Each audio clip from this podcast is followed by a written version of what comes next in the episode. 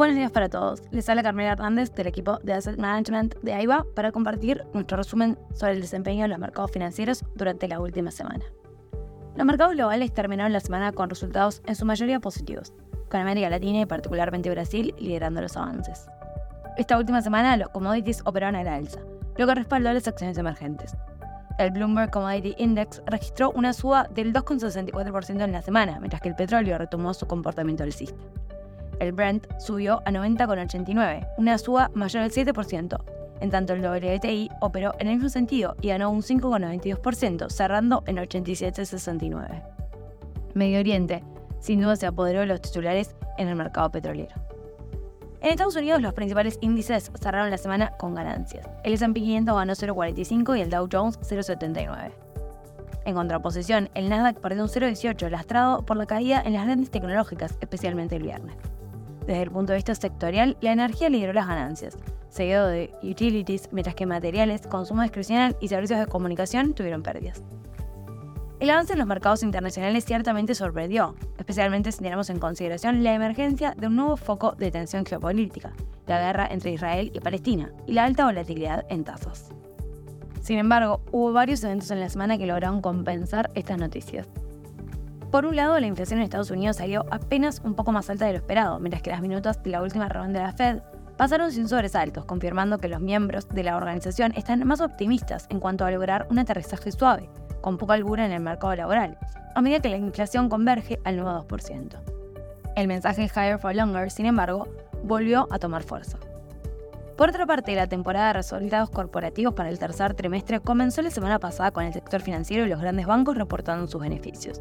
En este sentido, en línea con las expectativas, grandes bancos como JP Morgan, Citigroup, Wells Fargo reportaron sólidas ganancias, superando la proyección de los analistas. Por el lado de Europa, los datos más relevantes para la semana vinieron por lado de la producción industrial para la zona euro, que aumentó por encima del consenso y compensó en parte la caída observada el mes anterior. El stock 600 finalizó así la semana con un avance del 1,2%. Por el lado de Asia, el panorama fue negativo. El Nikkei 225 perdió un 0,55%, mientras que la bolsa de Shanghái reabrió tras una semana de cierre por festividad y cerró marginalmente abajo. En China tuvimos datos económicos relevantes recién sobre el final de la semana, referidos a inflación y a comercio exterior fundamentalmente.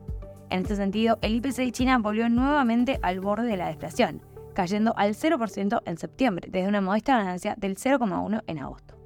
La cifra no cumplió con las expectativas de los analistas y significó un lastre para los activos de riesgo. Por otra parte, las exportaciones e importaciones también disminuyeron y decepcionaron a los analistas. Los datos macro sin duda eclipsaron el buen desempeño de los activos chinos en los primeros días de la semana, que se habían visto inicialmente impulsados por noticias de que China estaría considerando aumentar su déficit presupuestario para este año, en un nuevo y renovado intento de apuntalar a la economía. El dólar estadounidense tocó el viernes un máximo de una semana frente a una cesta de monedas y cerró así la semana con una ganancia. Los datos de precios del consumo en Estados Unidos reforzaron las expectativas de que la Reserva Federal podría tener que mantener los tipos de interés más altos por más tiempo, lo que reforzó la moneda. Para esta semana que comienza, la tensión geopolítica en Medio Oriente sigue siendo el foco clave del mercado. Y en este contexto, los inversores estarán atentos a todas las conversaciones que se den en busca de contener el conflicto. Además, los inversores también estarán atentos a las diversas comparecencias que se llevarán a cabo durante los próximos días, tanto de miembros de la Fed como miembros del Banco Central Europeo.